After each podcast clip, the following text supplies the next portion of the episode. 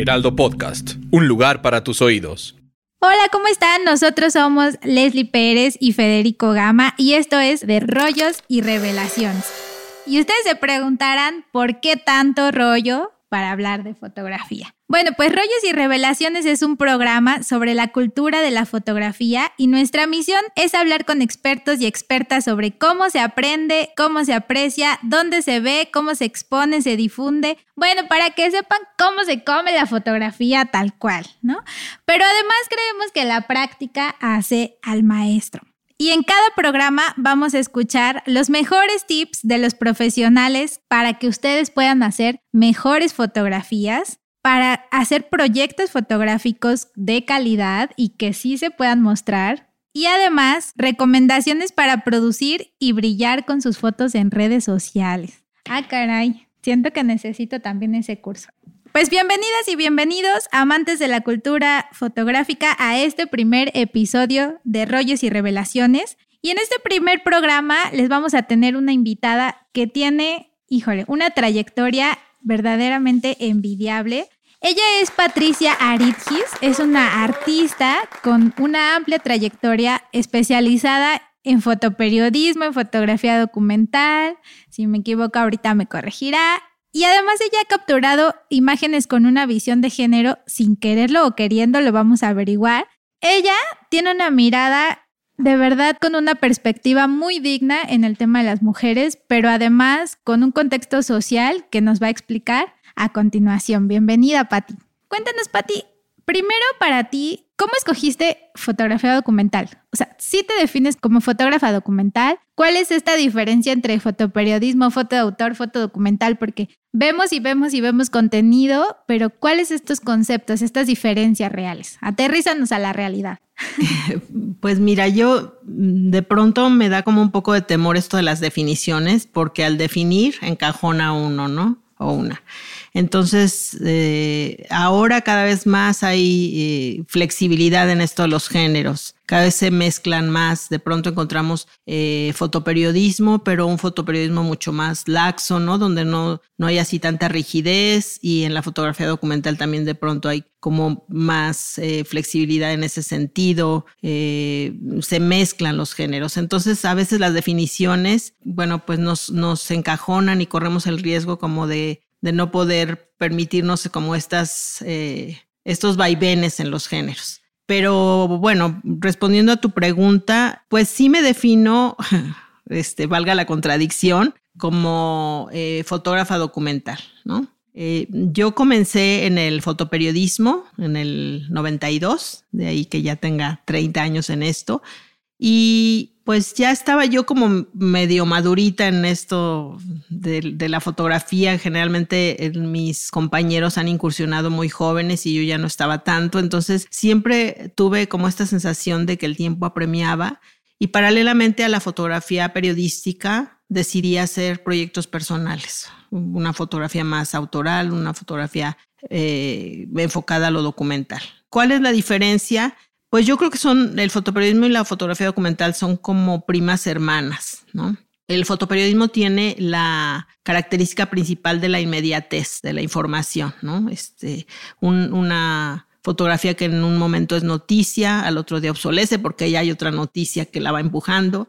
En el caso de la fotografía documental, tenemos esta posibilidad de hacerlo con mucho más tiempo, con mucho más eh, profundidad, ¿no? No quiere decir que la fotografía periodística no tenga su profundidad, pero esto de estar yendo una y otra vez a fotografiar, a desarrollar un tema por meses, incluso por años, pues sí te da esta posibilidad de, de escudriñar, de explorar, de hacer algo como mucho más a fondo. Oye, qué importante esto que dices por años, porque muchas veces ahora con todas las redes sociales pensamos que una foto tuvo 100 likes y no tuvo tantos likes, ya no sirve la que sigue y cada vez es más rápido y cada vez producimos más y más y más, pero son contenidos diferentes. Pero ahorita mencionaste que empezaste en el fotoperiodismo y en esa época, cuéntanos un poco, o sea, ya había muchas mujeres trabajando como fotógrafas o no había tantas. ¿Cuáles fueron estos retos que fuiste rebasando y venciendo para poder desempeñarte como fotógrafa con este respeto de yo también soy fotógrafa antes de pasar a los proyectos personales ya de lleno? Pues en el tiempo que yo hice fotoperiodismo, sí, el medio era mayoritariamente masculino. Eh, siempre me preguntan esto de que si yo tuve dificultades en este ambiente tan de hombres por, por ser eh, fotógrafa, ¿no? Por ser mujer fotógrafa. Entonces, eh, pienso que no, que en mi caso particular, al contrario, creo que siempre sentí la solidaridad de los compañeros. Sí hay este ambiente que no sé si ahora sea de la misma manera, eh, de pues todos éramos, llegábamos a un evento y todos éramos muy lindos, muy amigos, muy amables. Y a la hora de, de que ya empezaba pues el evento y tenías esta eh, ansiedad o esta angustia de hacer la, la fotografía, de llevarla a tu, a tu medio, ¿no? Que, que de pronto pues tú en un periódico no puedes decir nunca que no, que no pudiste, que no lo lograste, que se te fue la foto, que aunque a veces sucede porque somos humanas, humanos, pero pues tienes esta, eh, pues, eh, esta tensión, este estrés de llevar la foto, ¿no? Entonces, cuando todos llegábamos, éramos amigos y muy amables y nos saludábamos y éramos este, muy compas, pero a la hora ya de, de, cubrir la nota, pues sí se les olvidaba a todo el mundo, hombres y mujeres, ¿no? Este, pues y entonces pues tenías que, que, cubrir el evento y ya a veces ya era la cosa muy aguerrida de empujones y todo, porque tampoco es que digamos éramos muy organizados ni... el catorrazo. Ajá, entonces... Eh, pero pues yo sí puedo decir que encontré en mis, en mis compañeros hombres eh, siempre solidaridad y eh, pues cordialidad, eran amables, eran, de hecho, eh, pues en los periódicos donde estuve, eh, no sé, por ejemplo, en, mil, no sé si se vale a decirlo, en, en Milenio, ¿no? Que, estuvo como editor Fernando Ángel, para mí ha sido pues un gran maestro y un gran editor, ¿no? Es súper eh, empático, muy solidario. En ese entonces yo desarrollé el proyecto de la cárcel y él fue siempre muy solidario. De pronto tenía que ir yo en horas de trabajo a, pues era cuando tenía el permiso para ir a la cárcel y compensaba de alguna otra manera, pero pues siempre fue muy sensible con, con esos temas y con... Oye, ahorita que dices, este, este proyecto de Patti, déjenme contarles, de la cárcel, documentaste mujeres que vivían eh, en reclusión, quizá algunas de ellas todavía, nos contarás, pero ¿cómo eliges tú estos temas y estos proyectos? ¿Cómo pasas de un interés personal a algo que se pueda documentar y algo que pueda ser de opinión pública o de tema interés popular, digámoslo así? Porque muchas veces los que nos están escuchando y las que nos están escuchando, documentas lo que te vas encontrando o a veces nos limitamos al decir, y si lo que tomo no le importa al que lo vea, o sea, ¿cuáles son estos parámetros para escoger los temas? ¿Qué es más importante? ¿El interés personal por documentar algo o en estos tiempos el interés de que ese algo importe a los demás, ¿no? Les guste a los demás y te dé visibilidad a ese trabajo. Para mí es mucho más importante el interés personal. Porque si lo haces desde el corazón, desde el compromiso, desde algo que a ti te inquieta, que te conturba, que te mueve, lo vas a hacer eh, pues con mucho interés y, el resultado pues puede ser poderoso. Si tú lo haces para complacer al otro porque son temas de moda o porque eh, pues porque te gusta el trabajo de alguien más que desarrolló un tema similar, Digo, te puede prender el que alguien más haya hecho un, tema así y, a, ti te llame la atención y le quieras dar otro enfoque, ¿no? Pero yo creo que siempre es mejor hacerlo desde tu perspectiva, desde tu interés, porque eso le va a dar, eh, pues lo va a hacer mucho más legítimo, más comprometido, más auténtico, yo creo. Y hablando de esto, del discurso que ahora está muy de moda de perspectiva de género, Tú tienes muchos trabajos donde documentas mujeres en diferentes situaciones, pero justo hablamos y cuéntanos tú si existe o no esta decisión de decir, voy a documentar con perspectiva de género, voy a fotografiar a ciertas mujeres con perspectiva de género. O sea, ¿existe o no esta premisa de antemano decidir cómo se va a documentar? Tú tienes una trayectoria que antes pues no se hablaba de de una perspectiva y el género no importaba, no era tan relevante como lo es ahora en el discurso, pero lo llevaste a una acción totalmente, o sea, todo tu trabajo está, mujeres están documentadas de la manera más digna posible. ¿Existe o no existe esta perspectiva solo porque somos mujeres fotógrafas y documentamos temas de mujeres? ¿Cuál es tu opinión? Eh, pues yo creo que no es algo premeditado. En mi caso, por ejemplo, pues comencé a hacer, a desarrollar algunos temas que tenían que ver con esto, la perspectiva de género, de una manera fortuita. Y, lo que pasa es que, bueno, siendo mujer, por supuesto que los temas que te interesan, o, algunos de los temas que te interesan, tienen que ver con el género, con, con tu género, pero no es algo que yo lo haya planeado así, ¿no? Obviamente por ser mujer me interesa eh, algunos problemas o algunos eh, temas que tienen que ver con eso. Y empecé con este, esto de las horas negras, que es un proyecto que hice durante siete años sobre mujeres en reclusión. Y fue justamente cuando trabajaba en un periódico que visité una cárcel y me llamó muchísimo la atención, pues todo, todo el ambiente y sobre todo este asunto de la maternidad que fue lo que me jaló a hacer este, este proyecto, ¿no? los niños que vivían ahí con sus madres me pareció muy fuerte, ¿no? Quería entender un poco qué, qué estaba pasando ahí y qué era mejor para los niños desde mi punto de vista pues es eh, que estén con sus madres, ¿no? Aunque estén en la cárcel, pero bueno, eso quería escudriñar qué, qué, estaba sucediendo ahí y, y, cómo lo vivían los niños y las madres y cómo era el ambiente ahí. Entonces ya después se volvió mucho más amplio, pero fue totalmente azaroso, ¿no? Me, enviaron a, cubrir esa nota y de ahí pues yo ya le seguí por mi, por mi cuenta, porque siempre me ha gustado como desarrollar temas personales eh, paralelamente al, trabajo que, pues, que hacía en el periódico. Y, creo que, pues sí, eh, ahora como que le ponemos este nombre de perspectiva de género, pero pues seguramente en otras épocas, algunas otras fotógrafas hacían, también desarrollaban temas que tenían que ver con el género, porque pues es nuestra preocupación, ¿no? Hay, empatía, hay, es un espejeo también. Yo a veces me siento que me espejeo con las mujeres que fotografío. Sus historias me conmueven, pero también a veces me tocan en lo personal por lo que yo estoy viviendo. Cuéntanos, ya que tienes un proyecto, que esa es una duda muy importante para los que nos escuchan. me preguntan muy seguido, ya que tienes el proyecto, ¿cómo lo sacas? ¿Cómo lo exhibes? ¿Cómo lo difundes?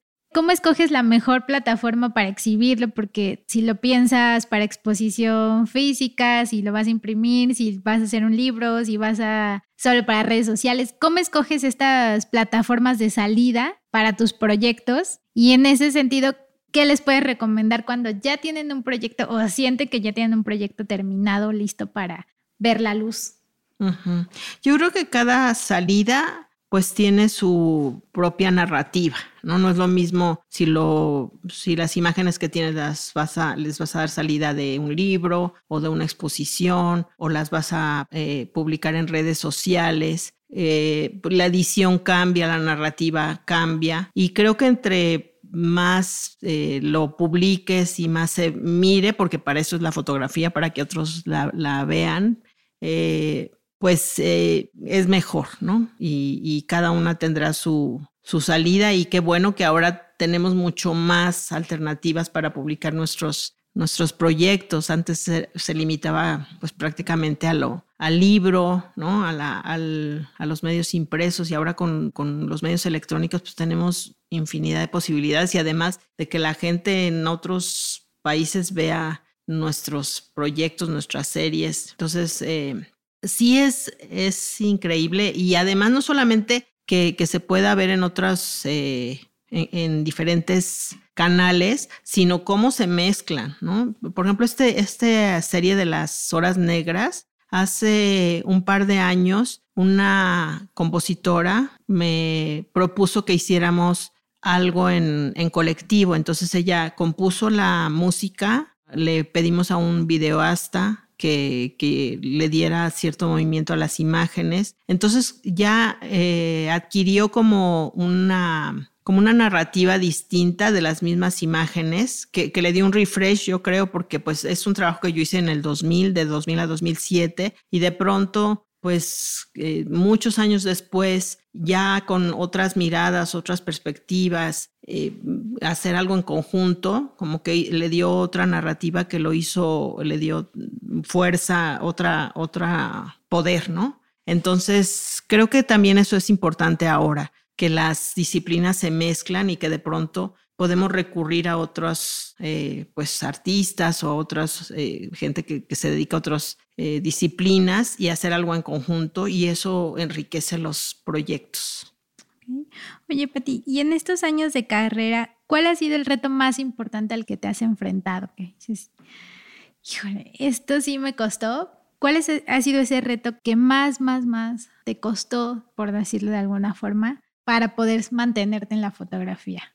Pues em, eso estaba pensando cuando me, me estaban eh, cuestionando sobre los retos. Es que han sido retos en diferentes niveles. Uno ha sido mi propio reto, ¿no? La disciplina es un reto importante para desarrollar cualquier proyecto y, pues creo que en mi caso, este, de pronto estoy como en muchos cosas a la vez y, y, me cuesta enfocarme, ¿no? A mí lo que me ha ayudado un poco son las becas, porque te comprometes con un tercero y entonces pues no hay de otra, tienes que cumplir y, eso a mí me obliga mucho. A lo mejor tengo un alter ego ahí muy grande que entonces necesito como esta, de pronto esto como que me dé contención, ¿no? Y, enfo y foco, porque como estoy en muchas cosas así como ya adquiero ese compromiso y no me detengo pero la disciplina es un coco, ¿no? Yo creo que para muchos, para mí por lo menos sí me cuesta, aunque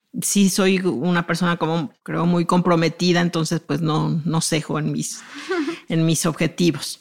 Eh, ese es un reto.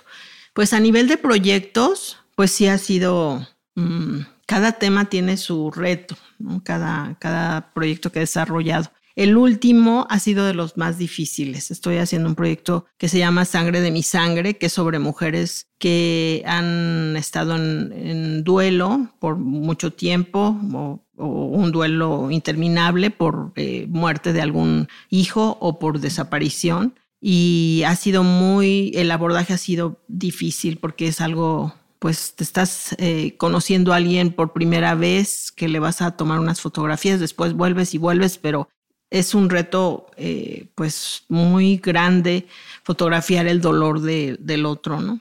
Esta empatía que generas con las mujeres que tú documentas, hay un mito, no sé si sea realidad, de que la, sí hay una mirada distinta cuando mujeres retratan otras mujeres en condiciones eh, de violencia o en condiciones de desigualdad o en condiciones. ¿Tú crees que sí hay una mirada distinta en las mujeres fotógrafas cuando retratan o abordan los temas que tienen que ver con eh, algunos casos eh, específicos sobre violencia y desigualdad en las mujeres, en otras mujeres? ¿Crees que hay una mirada distinta o más empatía respecto a los trabajos de, colegas hombres? ¿Crees que hay como esta diferencia Esta pregunta me la han hecho en varias ocasiones. Yo creo que cada mirada es distinta entre mujeres y entre hombres. Eh, no creo que haya una mirada femenina o una mirada masculina, pero sí creo que hay temas que por ser mujeres nos preocupan o nos enfocamos más en, ello. Y que además, por ser mujer, de pronto abordar ciertos temas, eh, pues tienes más empatía o, eres más sensible, ¿no? O sea, yo, yo me pregunto si yo hubiera fotografiado eh, la cárcel de hombres si el resultado hubiera sido el mismo. Quizá no. O sea, porque al estar en una cárcel de mujeres, fotografiar su intimidad, fotografiarlas a ellas, eh, pues a veces semidesnudas o en, en una, una situación así muy amorosa o algo, pues quizás si yo hubiera sido hombre fotografiando esas situaciones, ellas no se hubieran sentido tan cómodas, ¿no? Entonces, creo que sí, en ese sentido, para ciertos temas, pues hay como más empatía, más sensibilidad y hay más eh, comprensión de, ambas partes, ¿no? Ellas entienden más mi, pues lo que estoy haciendo y yo a ellas. Oye, y quiero preguntarte, porque esto es algo, la verdad es una duda que yo tengo con Pati desde hace mucho, y es eh, básicamente, ¿Cómo se vive de la fotografía cuando no estás en un medio? Porque cuando estás afuera ves a los que trabajan en periódicos, en revistas, en temas. ¿Cómo se vive de los proyectos fotográficos? Ya hace rato mencionabas las becas, pero para muchos es un tema desconocido, incluso es como estos fantasmas que todo el mundo dice que existe, pero no sabes dónde. ¿Qué les recomiendas para acercarse a todo este mundo de las becas, cómo buscar, cómo aplicar, cómo se vive de la fotografía cuando haces proyectos o cuando eres independiente totalmente, cuando no estás pues con un salario de un medio, porque sí cambia mucho la forma de vivir eh, fuera de un medio que cuando tienes como esta, no solo la agenda, sino como este ingreso fijo, porque la foto, déjenme decirles, es cara, ¿no? O sea, el equipo es caro, eh, moverse a los lugares es caro, ¿cómo se vive de la foto? Pues eh, sí, ese es un tema. Eh, bueno, yo cuando hacía fotografía de prensa le arrancaba mis horas de descanso, eh, pues para hacer la fotografía más autoral, ¿no? Porque así tenía un ingreso fijo, pero a la vez podía desarrollar los proyectos. Porque, pues de pronto el, tipo de fotografía que, que, hago no es tan fácil que alguien más te la compre, ¿no? No, no es una fotografía, pues publicitaria ni una fotografía que a lo mejor alguien quisiera tener en, en la sala de su casa, ¿no? Y que además no es mi intención. Eh, entonces, bueno, cuando trabajaba en prensa, pues hacía esto de, de, las mis horas de descanso, las ocupaba para hacer mis proyectos personales. Después empecé a, colaborar, a trabajar de manera independiente y bueno, ha sido todo un tema porque como tú dices, es, es difícil, la, la, fotografía es cara y eh, a mí me han ayudado mucho las becas, ha sido un gran apoyo y bueno, yo creo que sí hay que aplicar. De, pronto no es tan fácil que, que, uno salga favorecida porque pues aplica muchísima gente y de esas dan muy pocas. Eso no quiere decir que, porque me ha tocado estar de los dos lados, tanto como jurado como eh, aplicando. Entonces, cuando ha sido jurado, pues son 300, 500 personas las que aplican y se dan 15 becas, ¿no? Entonces es más probable que quedes fuera que dentro, pues por el número de becas que dan y no porque el trabajo no sea bueno pero hay que aplicar. Y yo creo que algo que es importante y que yo siento que a veces los proyectos adolecen es eh, ser muy claros en, la propuesta, eh, muy puntuales, ¿no? Porque imagínate que de pronto el jurado tiene que leer 300, 500 trabajos, entonces, pues si presentas un proyecto así muy ambiguo o con demasiado rollo, pues el, jurado seguramente pues pasa al siguiente y se enfoca en, en, en, otro que esté mucho más claro. Entonces hay que ser muy claros, muy puntuales y por supuesto que la propuesta pues sea interesante y porque, a ver, todos los temas ya están dados, ¿no? No, no hay, es difícil que uno pueda decir, es que voy a hacer el tema que nadie ha desarrollado. Eso no existe. Entonces, ¿qué es lo que hace la diferencia? ¿Cómo vas a contar esa historia? O sea, cómo la, la, el tema es el mismo, pero el tratamiento, la forma en que tú lo vas a abordar, la estética, el enfoque es lo que va a hacer la diferencia. Entonces ahí yo creo que hace pues de un trabajo autoral y un trabajo que pueda llamar la atención, que sea propositivo. Oye, y en este sentido ya nos diste muchos, muchos eh, indicios para aplicar estas becas, pero si tuvieras que dar solo un consejo en el tema de fotografía, solo uno, ¿cuál sería? Bueno, si se trata de algún de desarrollar un proyecto, yo creo que tendría que ser un proyecto que sea desde el corazón, como habíamos dicho, que no sea algo que pues que parezca como de moda o que, que sea un tema que lo quieras desarrollar porque pues es como que a los otros les puede interesar, sino que sea algo que de veras a ti te mueva, que, que lo hagas desde, desde las entrañas, desde, desde tus adentros y que a veces, o sea, no tenga que ser el gran tema, ¿no? Pasa un poco como la tesis, que quieres hacer la gran tesis y nunca la haces. Un poco así sucede con los proyectos personales. A veces el, el tema más interesante está a tu lado, el más personal. Lo tienes que hacer como algo tan inaccesible que de, de tan de tan inalcanzable no lo puedas desarrollar, ¿no? Entonces, este, de pronto nos planteamos así como el gran proyecto que voy a hacer en el extranjero o, o en otra ciudad lejana o que donde pues es difícil el acceso o es peligroso, lo que sea. A veces el tema está aquí, al lado, o sea, en lo personal o en tu entorno. Entonces, creo que la diferencia está en el tratamiento del tema muchas veces, más que en el propio tema.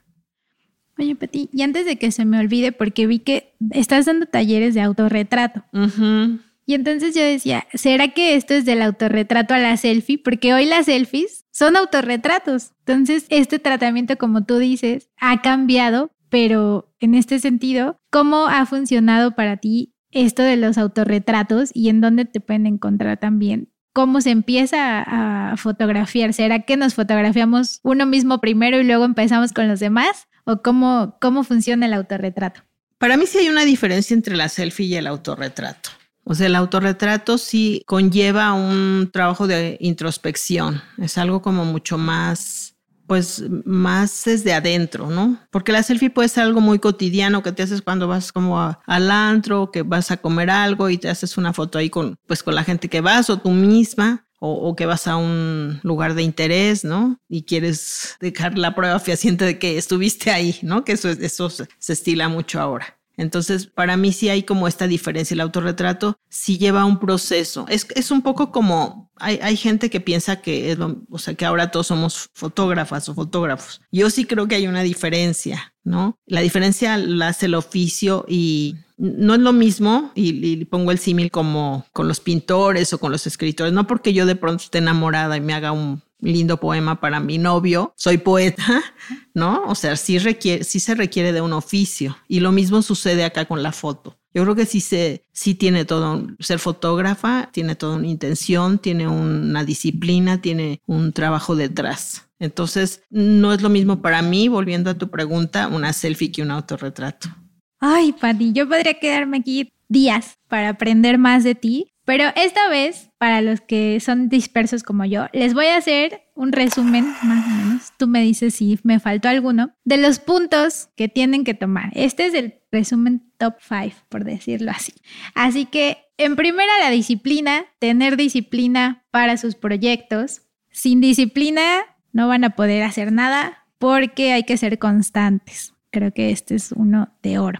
En segunda, escoger un tema que les interese genuinamente desde el corazón. Tercera, buscar y sobre todo aplicar a las becas y a los, y a los concursos, porque no se vale quejarse si no se aplica. ¿no? Muchas veces nos quejamos de que gana algo que no nos gusta, pero no participamos.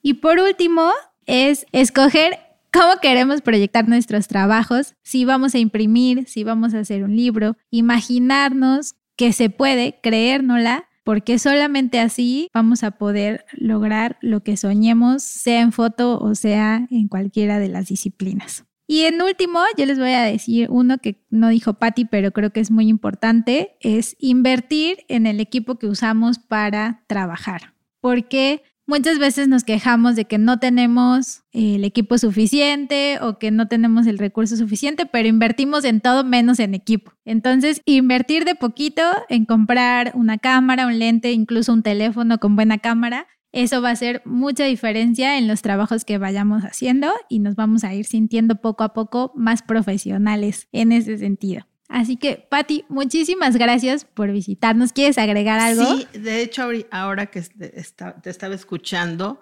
pensaba en que me ha tocado cuando soy jurado que aplican más hombres que mujeres. Entonces, algo que quiero aconsejar a las, a las mujeres es que se la crean. Se siento que a veces somos más inseguras o no nos la creemos. ¿No? ¿Por qué, ¿Por qué aplican más hombres? No entiendo. Entonces, creo que a veces es como una cuestión de inseguridad o de que no creemos mucho en lo que estamos haciendo. Entonces, apliquen. Las mujeres apliquen también. Ya escucharon, nada del síndrome del impostor. Hay que creérnosla, aplicar y bueno. Pati, muchas gracias de verdad por ser nuestra madrina de este primer episodio. No, pues un, un honor. Gracias. Gracias. No se olviden de participar en nuestra dinámica que en esta ocasión tendrá el tema de mujeres, las mujeres de su entorno, qué es género para ustedes. Etiquétenos con el hashtag Día de Revelado y vamos a ver sus fotos en Instagram y en Twitter, no se les olvide. Y por favor, síganos en redes del Heraldo Podcast. En todas las plataformas nos van a encontrar Heraldo Podcast. Ahora, por último, les voy a dejar el tip de oro con Patricia Aretis. Bueno, eh, yo les eh, sugiero a los que quieren desarrollar algún tema que no se vayan a hacer el gran tema que inaccesible, que, no, no, sea difícil de, de desarrollar por el tiempo o por la distancia o por los permisos o por la o porque pueda ser peligroso en estas épocas que, de pronto sí hay que considerar eso. Entonces, de pronto el, el tema que está cercano en nuestro entorno puede ser eh, pues el que podemos desarrollar, ¿no? Eh, eh, la, la, cosa es hacer un proyecto desde el corazón, no tiene que ser el proyecto que está, el tema que está de moda o el que pueda gustar a los otros u otras, sino el que a nosotras nos conturbe, nos conmueva, nos inquiete, nos eh, mueva. Entonces, elijan ese tema porque pues eso va a dar como resultado un proyecto pues con compromiso, con profundidad, porque lo van a hacer pues con, con mucho interés y con mucho compromiso y corazón. Y bueno, mis redes, pues en Facebook estoy como Patricia Aridgis y en Instagram Aridgisp. Y bueno, no se les olvide escucharnos en el próximo capítulo, episodio de rollos y revelaciones, con muchos más rollos, pero también muchas revelaciones que les va a servir. Así que activen sus notificaciones y compártanos en Instagram, en Twitter y en todo lo que se les ocurra. De rollos y revelaciones, producido por Ale Garcilaso y Magda Hernández. Diseño de audio de Rodrigo Traconis y grabado por Federico Baños, una producción de Heraldo Podcast.